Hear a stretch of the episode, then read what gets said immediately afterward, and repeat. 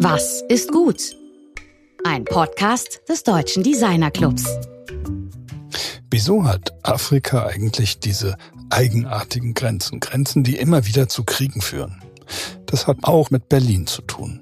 Der Kontinent wurde auf der sogenannten Kongo-Konferenz vom 15. November 1884 bis zum 26. Februar 1885 in Berlin in Stücke zerlegt. Damit begann die Aufteilung Afrikas in Kolonien und der sogenannte Wettlauf um Afrika. Willkommen im DDcast, mein Name ist Rainer Gerisch.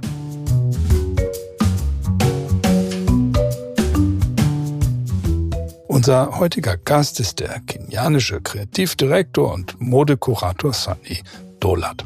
Er ist als Kulturproduzent weltweit aktiv und ist von seinem Heimatkontinent aus beteiligt an globalen kulturellen Debatten und Dialogen. Sunny Dolat ist Mitbegründer des Nest Collective, einer KünstlerInnen- und DesignerInnen-Gruppe in Nairobi, die sich mit Poesie, Film, Feminismus, Queer Theory und Design beschäftigt. Er leitete den Textil- und Bekleidungssektor in Kenia für das She Trades in the Commonwealth Programm, das darauf abzielt, wirtschaftliches Wachstum in den Commonwealth-Ländern zu steigern, indem der Anteil von solchen Unternehmen am internationalen Handel gefördert wird, die von Frauen geführt werden. Als Teil des KuratorInnen-Teams hat Sunny auch die faszinierende Ausstellung Africa Fashion zusammengestellt, die im Victoria und Albert Museum in London bis April diesen Jahres zu sehen war. Das und noch viel mehr zeugt von einem äußerst quirligen und engagierten Geist, der in unserem heutigen Gespräch mit meinem Kollegen Georg Christoph Bertsch, diesmal wieder in englischer Sprache, Auskunft gibt über afrikanische Geschichte, Identität und die queere Kultur- und Modeszene in Kenia.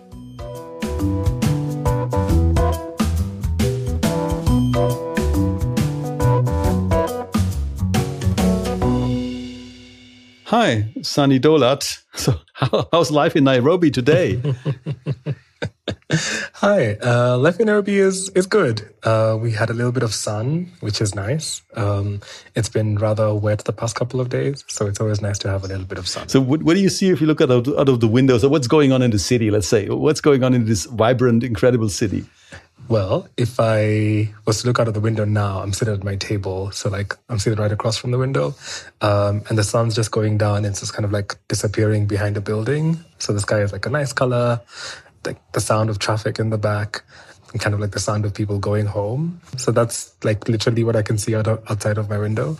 But in terms of, in a broader sense, what's happening in the city, there's an interesting energy in the city. And I think that's true of every single city on the continent. There's a lot of excitement, understandably. Um, sorry, there's a helicopter flying over. So don't worry. There's a lot of excitement, understandably. There's a lot of really great energy, a lot of ambitions, a lot of dreams, a lot of hopes. Yeah, and you definitely feel it in the air. It's it's it's exciting. That's very good to hear. Very good to hear. So let's get right into some of the terms uh, I would like to discuss with you. Uh, let's let's start with Africanness. Um, so you, you did a great book. Is it African enough? So what what qualifies qualifies as as Africanness? Hmm. Um, so actually, the book was called Not African Enough. Uh, so, so, so, so, so quite close. Oh, sorry. Um, and I think mixed it up. No, that's okay. It's, it's, actually a typo because I wrote it down in my questions and I missed it out. Ah, okay. Sometimes autocorrect uh, will, will, will will change things quite drastically. And this idea of Africanness is something that we were quite interested in in exploring. I think for a long time, Africanness has always been defined by the the, the kind of like white gaze and, and and the outside gaze, and it's not often that Africans are given the opportunity to define what Africanness is. And within the particular con- context of the book, Not African Enough, one of the things that we kept on coming up against is this idea of African fashion aesthetics and that aesthetic being limited to clothing and fashions that are made from Dutch wax print. And while that may be true for certain parts of the continent, it's certainly not reflective of the aesthetics of the entire continent. And so we felt the need and an urgency to expand what the ideas, the existing ideas of African uh, fashion aesthetics are. And of course, by doing so, delving into actually what what is African design, what is African, what what are African design expressions and languages. Yeah, um, one of the things that sort of in, in, inspired the title is so I have a background in hospitality, and I worked at a hotel for a couple of years before moving over full full time to to the Nest um, back in 2012. And so when I was working at the hotel, I also used to work on their annual fashion show. And I remember this one year um, during that show, there was a local designer called Katungulu Mwendwa, whose work um, tends to be very minimalist and very slick, you know, really just a focus on line and form. And there was a gentleman who was watching the show, an, an Italian gentleman. And as he was watching the show, he was like, you know, oh, this this this feels very Armani. I don't quite feel, you know, the Kenyanness. And and I found that uh, statement very interesting. And of course, we entered a long debate around what constitutes Kenyan design in his perspective, because it was he he he expressed himself so passionately in in in in in saying that he didn't quite feel like you know it was Kenyan design, and I think that that's one of the largest misconceptions that exist about African design is that that it's this singular design expression. Um, when it comes to fashion, it's again going back to these aesthetics and and fashions that are made from Dutch wax print. But when you look across the continent, you know, you find uh, pockets of minimalism, you find pockets of maximalism, and you find such a diversity of design movements and of and, and, and of aesthetics. And I think that it's really important that the idea of Africanness is is expanded um, so that it's as vast as the communities and the peoples and the cultures that we find on the continent, uh, because every single community, every single culture has its own way of expressing itself, has its own design philosophies, has its own um, aesthetic values, and so it's really important to make room for all of those expressions and hold them in the same validity um, of Africanness. This we just um, I think three weeks ago we uh, we did an interview with Sandra Mavuto Dotu from Togo. which is a German um, black designer whose family comes from Togo, and we also touched the topic of Dutch wax prints. And I think for many of our listeners, it isn't actually clear what this is, uh, because um, talking about this, uh, is it not African enough? I think we should have. Uh, um, as a listener should have a better understanding of this misconception of what Africanness is in the light of these kind of assembled uh, patterns that are kind of being called African, although they come from the Netherlands. So what what what is this? Give a short definition. sure, I'm, I'm more than happy to. So there's there's a there's a cloth uh, that is now widely regarded as the most um, the most representative African cloth, which is it goes by a variety of names, so either Ankara or wax print or Dutch wax print, and the origins of it are quite interesting. So the Dutch were present in Indonesia. They they they were Indonesia was a colony of of of, of the Dutch um, and of the Netherlands, and what, during the occupation of Indonesia, they obviously saw uh, Java cloth, and they attempted to replicate that um, to be able to to to sell that within that uh, within that space. However, the replicated Java that the Dutch attempted to make had these cracks in it um, and so the Indonesians rejected that cloth because of the cracks and they perceived it as inferior.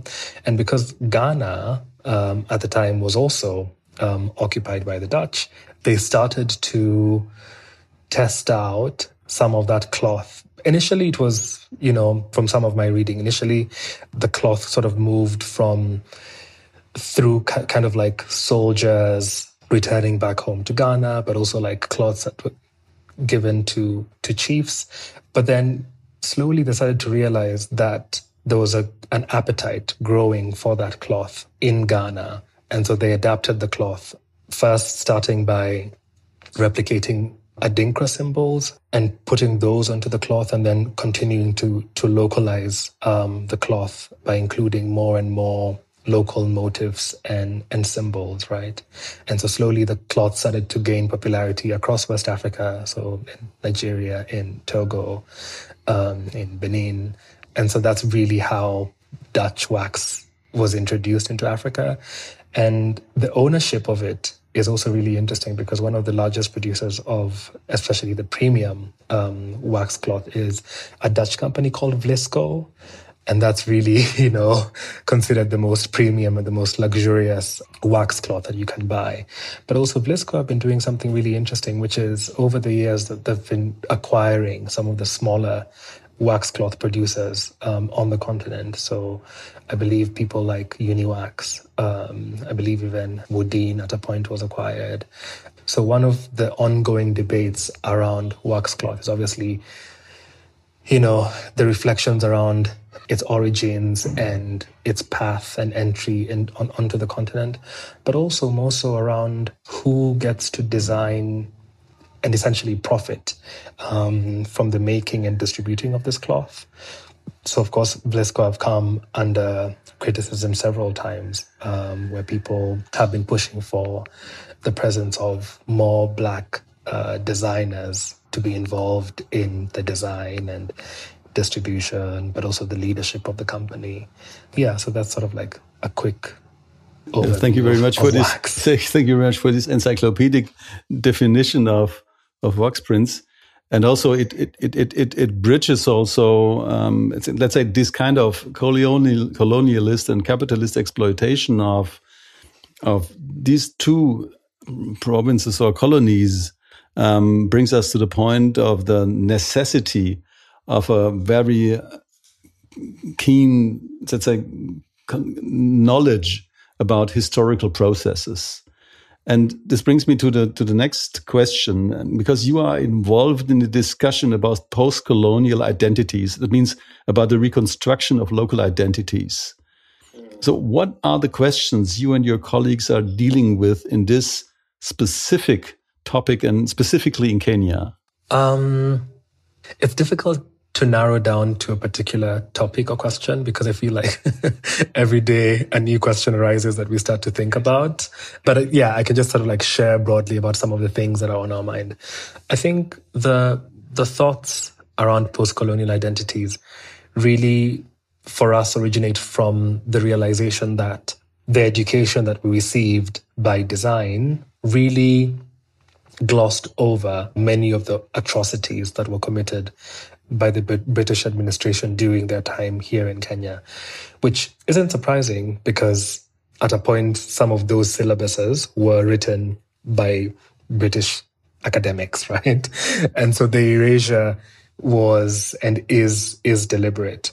I think when we try to think about and when we start to think about pre-colonial identities versus post-colonial identities, but also consider the erasures, the very deliberate erasures of colonialism, we find ourselves always running into these substantial gaps. And, and these gaps are things that we, these gaps and absences are things that we find ourselves pondering over um, for long periods of time. And so whether this gap is in the in the in the form of physical objects that were looted during colonialism, so cultural objects, objects used in ritual and ceremony, um, design objects, which some people might might disagree with with the term of design objects. But you know, there's this there's this absence that people who are doing this work uh, keep on running into because the objects were were taken away. Um, and so now there's just these,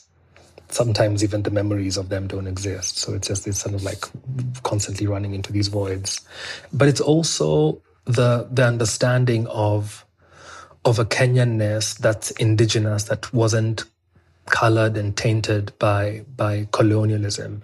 And one of the things that, and I know this is one of your questions further down, but just if I can, because I feel like it's a it's it's a it's a good and necessary bridge here at this point. One of the things that a lot of people don't realize is that the styles of colonialism and the strategies of colonialism were different depending on the country, depending on the colonizer, and their ambitions for that particular region. And so Kenya was a British colony, and we were also a settler colony. I think one of five on the continent. So Zambia, Zimbabwe, and Namibia, those were also settler colonies. And the the the the the approach of colonialism on settler colonies was was really quite different. So if you look at the ways in which British colonial rule was executed, you had settler colonies, and then there was also like indirect rule, which is like, for instance, in, in Nigeria, there was indirect rule where the British sort of ruled via via local chiefs and, and, and local systems. Whereas in a country like Kenya, because we were a settler colony, the, the, the rule was, was a lot more direct. And what that meant was that, again, just even from the term settler colony, is that they didn't quite plan to leave. yeah, they and, were settling. And so what they were they were settling. And so what that meant was that there was a very deliberate erasure of of, of Kenyanness to be replaced with in some sense like a like a British sensibility. So even when you think about something like uh, which for us feels like such a Kenyan thing, like the drinking of tea at 4 p.m. um, it's a thing that happens in every single Kenyan household across the country. But then, you know, when you consider that, it's those are the remnants of of of colonial rule. And so, because we're a settler colony, and because the British were very intentional to destroy all the evidence of the atrocities when they when they left. Um, this is again one of those gaps that we find ourselves running into. And there's a couple of documentaries that you can watch and an article that you can read about just how extensive the destruction of documents and data and material and evidence was that I wouldn't necessarily get into. And so and so we find ourselves thinking about multiple things. You know, we think about actually what is what is a Kenyanness, going back to to this that I said earlier, what is a Kenyanness that's not colored and tainted by by colonialism? What is the aesthetics of that Kenyanness? What is the sound of that Kenyanness? What is the ambition of that Kenyanness? And so every now and again, as much as possible, you know, some of these thoughts will will enter the work and we'll be able to explore a particular thought at a given time. So for instance, my colleagues Jim and Njoki had done a really incredible project um, called IIP that really dealt with the topic of restitution, particularly in Kenya. And so they traced Kenyan objects in museums across the world. Um, really, really incredible project. So that that project really follows and explores the kind of gaps that we come across when it comes of when, in terms of cultural objects. Yeah, so that's one example. This is um, there's another question involved that we also discussed when we talked last time, uh, which is in in a way, in, uh, say, blocking uh, the introduction of African craft and design into the design discussion, namely the fact that many things that should be considered as being design are considered as being ethnical.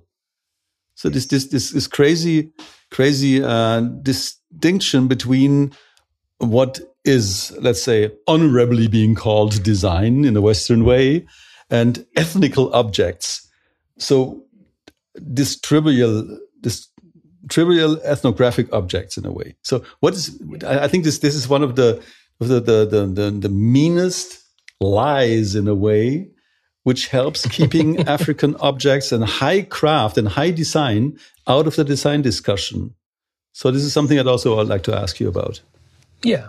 Um, and again you know it's it, it's it, it's not surprising because when these objects were being classified and even when these sort of hierarchies were being established, Africans were not involved, right? And so it's it's it's unsurprising. Um, and so, of course, even when these objects were being looted and kind of like shipped into the global north, the the way in which that they were viewed was often as exotic. And so then because of that lens already from the very start, they were often limited to being understood within the frame of either like ethno ethnographic or anthropologic uh, uh, yeah anthropological objects I don't even know if anthropological is a word, but yes, anthropology. Um, but I think one of the things that's really quite fascinating is when you look at a lot of African objects, is that there's clearly a, a value of, of design because decoration is, is such an important aspect for many, many cultures um, across the continent. And so whether it's the carving of something, whether it's the beading of something. And I know one of the the arguments that uh, people will make to to sort of like defend African objects being understood within that that's that that frame is that you know that they're functional objects that they exist in a context either of like ritual or ceremony but i think and it's interesting because we we we we find ourselves having this conversation now about design and function. And obviously it raises the question of like if if something has a function and is well designed and considered and has decorative elements, does the fact that it have that it does the fact that it has a function negate its design position and offering and proposition? Um, yeah let's jump into something completely different, uh, as I find. okay. But I, which I, which I think it's is is um, let's also also historical before we go to the to the nest itself, because you gave a speech here in Frankfurt at Frankfurt at Paulskirche, which is considered as being the cradle of democracy here in Germany, with a um, first government in uh, the, intention to establish a government in 1848. And um, you came to Germany but with some news for Germans who didn't really have the, the consciousness of the fact that the African continent was virtually sliced in Germany. Mm -hmm. Because many people who think about colonial history say, okay, the French and the English, and there were some minor colonies of the Germans, but that's the most important conference, the so-called Berlin Africa Conference or Congo Conference of 1884 and 85, is virtually unknown in Germany, but it sliced the continent. It established the frontiers and the, the borders, which caused all this cruelty and these wars, and still are causing cruelties and, and atrocities and wars. So, this historical dimension that you are pushing forward as a designer, Yeah. so this is something I would like to know more about because this is something very specific which distinguishes you from many other designers, even designers from Africa I've been talking to, that you put your finger into this these deep down roots of of what happens today 150 years ago um, that was a that was a that was an interesting session, and obviously it it it landed differently to to different people. I think that one of the things that I am completely unable to assume and take for granted is that in a space like that is that we have a shared understanding of the history of colonialism because one of the things that we are well aware of is that the history of colonization isn't taught equally across the world, and that in the global north in particular, the education system has a tendency of sanitizing or, or completely in some cases erasing some of these colonial histories. And so i feel like especially within that space and especially kind of because of what i was going to talk about that making creating a moment of to share a sort of like baseline understanding and a shared understanding of colonial history as understood by us is necessary uh, because then from there on we can we can sort of proceed and i think like for me and it's interesting to hear you say that it's it's something that you haven't really I guess, encountered often, even from other designers on the continent. But I think that for me, I find that that conference was the trigger for many, many issues and fractures that exist on the continent to this day.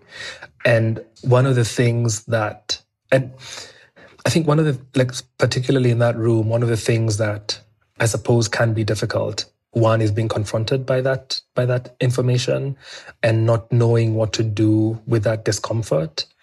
But i think that the acknowledgement of the reality is necessary because it gives us a good and a good and necessary and shared starting point um, from which to have an honest conversation so for us like as african designers if we're talking about using design um, to build identities, to reclaim identities, then you know there's there's a way that that conference is an important reference point um, that that that naturally keeps coming up.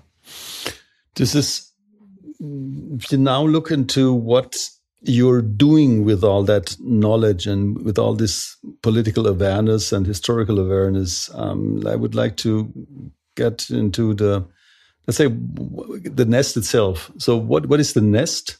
It was established some years ago in Nairobi, and um, yes. you're working on the intersection of fashion, textile, film, whatever. So let's say give me a short, or give us to the listeners a short introduction to the nest. Sure.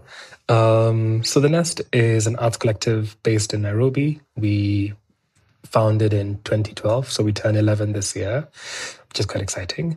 What's funny is that we didn't actually start out as a collective. We started out as an arts company. We, at the time when we established in 2012, we saw the need for a space in the city that could serve as a gathering place for artists and sort of like like-minded individuals. Uh, we were particularly interested in new media, so film, photography, and at the time there wasn't really a space um, within the city that was focusing on, on, on, on these sort of like new medias. And so we set up the nest to, to do just that, grow audiences and then allow for artists and audiences to connect. Um, so we did that for about oh, just a little bit over a year. We used to run an artist breakfast uh, monthly. We used to have a film festival. We used to have a radio station that we ran out of our bathroom. Um, and so we kind of pretty much ran like a typical arts organization. And then after about a year, we decided to challenge ourselves internally because everyone within the within the office at the time um, was an artist and had a medium that they were either interested in or already working in. And so we wanted to encourage each other to make work and facilitate the making of of work for each other um, in the same way that we're doing for other artists. And so in 2013, we made our first sort of like collaborative project. Um, it was a series of fashion films called Chikoleko Presents. And that was really our first collaborative project and really set a foundation for, for the collective to be built from that point on. But then we always say that the collective identity was really solidified in 2014 when we made a piece of work called Stories of Our Lives, which is a queer anthology. We had been quite dissatisfied with the way that queer people, particularly Black African queer people, were portrayed in media. There was often a, a tendency to foreground struggle and disease and a lack of joy. And while certainly those things were true, um, we felt that the representation wasn't nuanced and wasn't robust, and certainly wasn't representative of the community that we belonged to. And so we set out to, yeah, to try and document the and to document and, and portray the community in a way that extended uh, dignity and, and had nuance. Um, yeah, so we went around the country, interviewed in, in the initial round 250 people, and then subsequently another, I think, 120. But from the first batch of stories, we made a film and a book. We got into we got into trouble for making the film. The film is banned uh, till now in Kenya. Uh, we were accused of promoting homosexuality. which is a which is a, an interesting accusation, but then the film did really well. Uh, we premiered at TIFF. We won a Berlinale Award and so it's still for us quite unfortunate that we haven't been able to screen the film back home, but we were able to make a book which went back to the community that had shared the stories with us, and of course, much wider than that. In terms of the mediums that we're interested in, I always like to say that we consistently curious. And so we tend to hop between mediums. So we've done work in film, we've done work in music, we've done work in fashion, we've done work in textile, we've done work in theater. I think kind of like true to the nature of, of creatives, we are often quite excited at the possibilities of new mediums and, and, and what we can express. And I think that also because of um, the way that the collective works and the way that the collective is structured, it allows for different explorations of different mediums because people within the group would be interested in different things differently.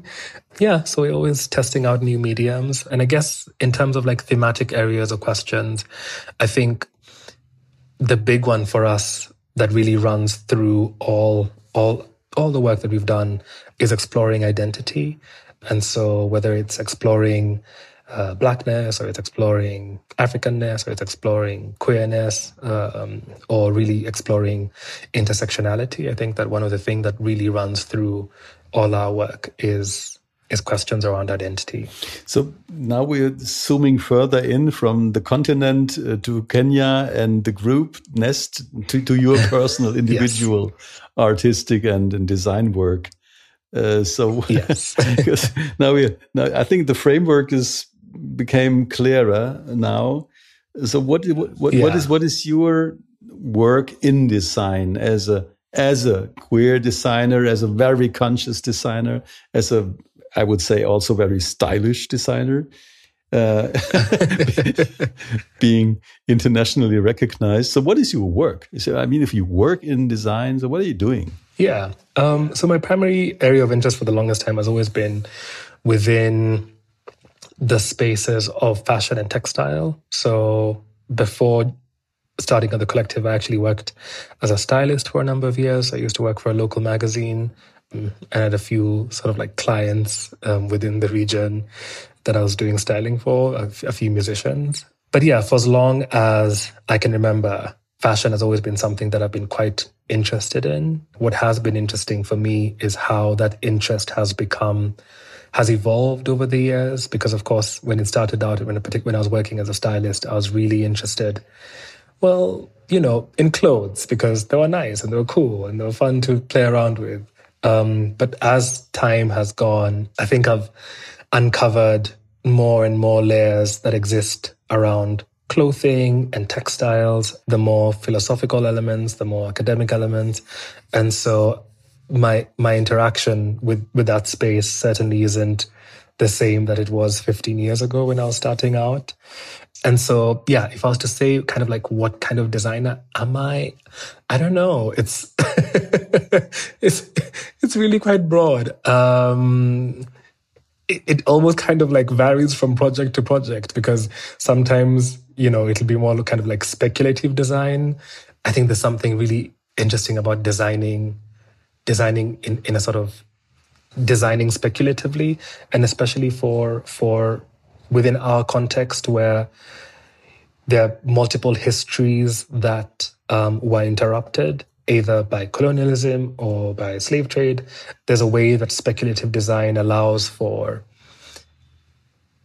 interesting ex- explorations, right? So if I was to say that, like, what kind of designer am I? I don't know. I'm, I was, so it's really funny because there was a time when I created this Instagram handle for myself, and it's called the Reluctant Designer.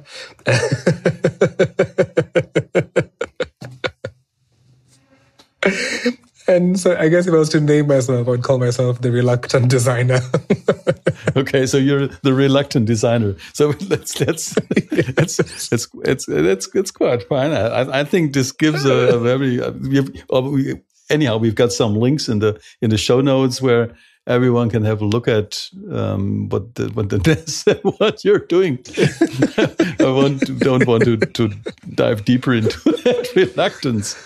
So, but at the last uh, last question, which which goes a little bit back to uh, to what you mentioned about this uh, queerness uh, topic and also about the, the research the research work in in rural mm. Kenya. Mm-hmm. Uh, I mean, this is a very mm-hmm. t- tough political topic.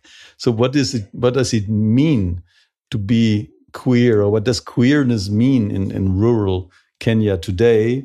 And uh, how are you involving yourself in those in those contexts and discussions and what's going on in, in this and it's also political level also it's a cultural level it's a it's a for some people it's a moral question for others it's simply a question of personal freedom yeah yeah um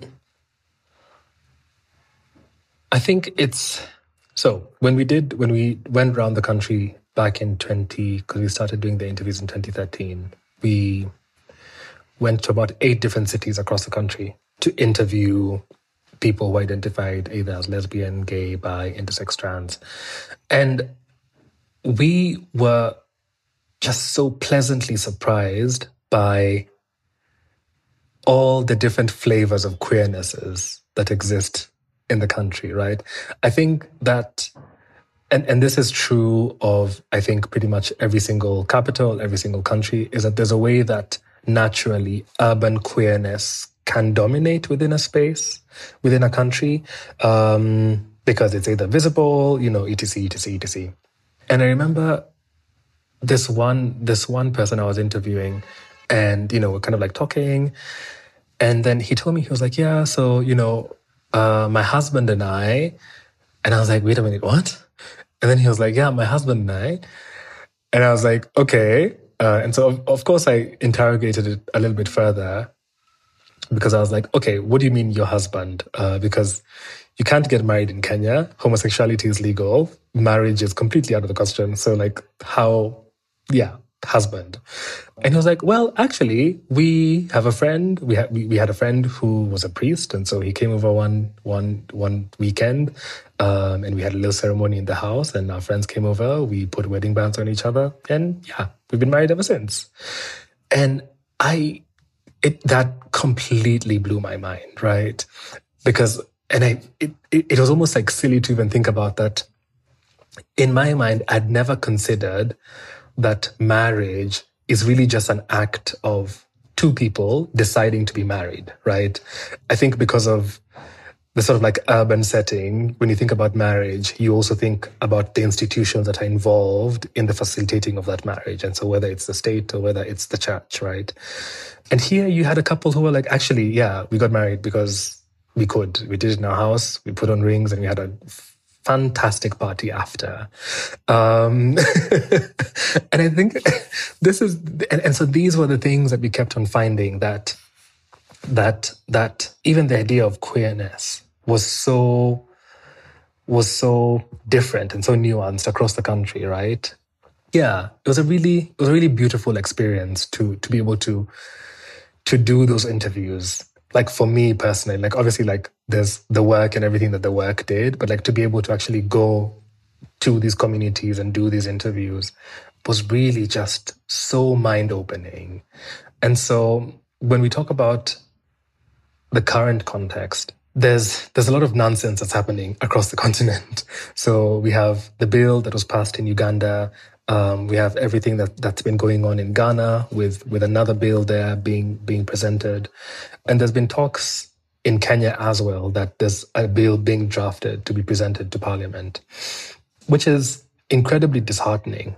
But also, one of the things that's really frustrating is that we find, again, uh, we, we find ourselves kind of being as, as, I don't even know what word to use that, that is fair but but accurate.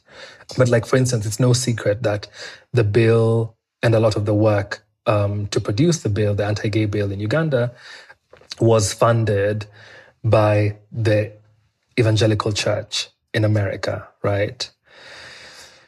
Yeah. So. yeah, it's colonialism uh, 2.1. Yes. Exactly. I don't even know. At this point, it's not even 2.1. I don't even know. It's like 9.4. 9.1. You know? That's true. oh my God. Um, and so it's, it's, yeah, it's, it's, it's really disheartening that, that this is still going on, that the global north and things like the evangelical church have lost, they've lost their war on their turf. And so now they're bringing their war to our homes and that we're the collateral, right? Yeah, so that's so that's really quite frustrating. The bill hasn't quite been presented in Parliament in Kenya just yet, but we've been hearing there's been talks about it. No one's quite sure what's going to happen. In was it last? I think it was last week. There was a the first arrest according to this new bill um, in Uganda had just been made, and so everyone's waiting to see how that goes. And so it's yeah, it's it's disheartening and and and discouraging. I think that that said, within within the space, uh, I don't know about sort of like going forward, but within the region, Kenya has always been the more tolerant of, of, of the countries. And so even when there was the first Kill the Gays bill in Uganda back in 2013, a lot of queer workers and activists um, actually moved to, to, to Kenya for, for a while um, or even permanently.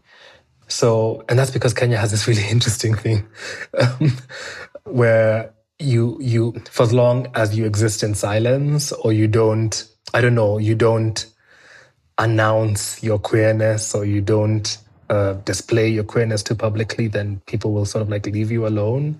It's a very, it's a very weird thing where we have like a few gay bars in the city that people know of. Everyone knows that it's a gay bar, um, you know, but then there's the law. it's, yeah, it's interesting city of, of contradictions. So thank, thank you so much for this heartwarming story about this rural couple uh, about the, the, the husband, which is, uh, I mean, this is something that opens your heart if you're listening to a story like that. Yeah. But the only thing that I, that I I've got here for our conversation is our famous final question, because we've been talking mm -hmm. for, um, let's say, quite a while, and I think every single word was worth listening to, especially because we learn so much from you. But I would I would like to ask you this very simple our traditional questions. What is what is good? What is good? Hmm. What's good? Well, in this very moment, what's good is I got a really great email over the weekend that has had me in a great mood, um, which I can't quite disclose yet. So that's kind of unfair to say to like allude to this email, but not be able it's to okay. disclose. You can say this email is good. Email. yeah. So this email was good. It was like it's. I think sometimes when you get caught up in like the day to day of life, right? Whether it's work, whether it's parenting, whether it's just like navigating this world that there's so many points of frustration each day, multiple points. And that whenever you get good news, it's always like such a, it's always such a lovely moment. And so, yeah, it was nice to get like some good news over the weekend that lifted all of those frustrations of the day to day. Yeah. And it's been nice that, that, that, yeah. So, so thank yeah. you so much for, for this conversation. And it was our second conversation actually, because we, talked about how to set up this interview some weeks ago, and I'm um, I was happy to talk to you because you always get Likewise. these. you're so you're so very much engaged in what you're doing, and it's so. And uh, what what I like about it is is the combination of this uh, super up to date um, fashion topic and this way to go deep down into sociology, history, anthropology, and and politics. Mm. And, and so, thank you very much. Thank you. Thank you so much for having me.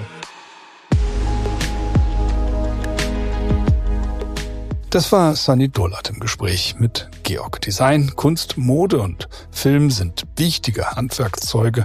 So lernen wir wieder, die helfen, Identität, soziale Gerechtigkeit und Fortschritt in einer Gesellschaft voranzubringen, aber auch um die Bruchstellen und Defizite sichtbar zu machen.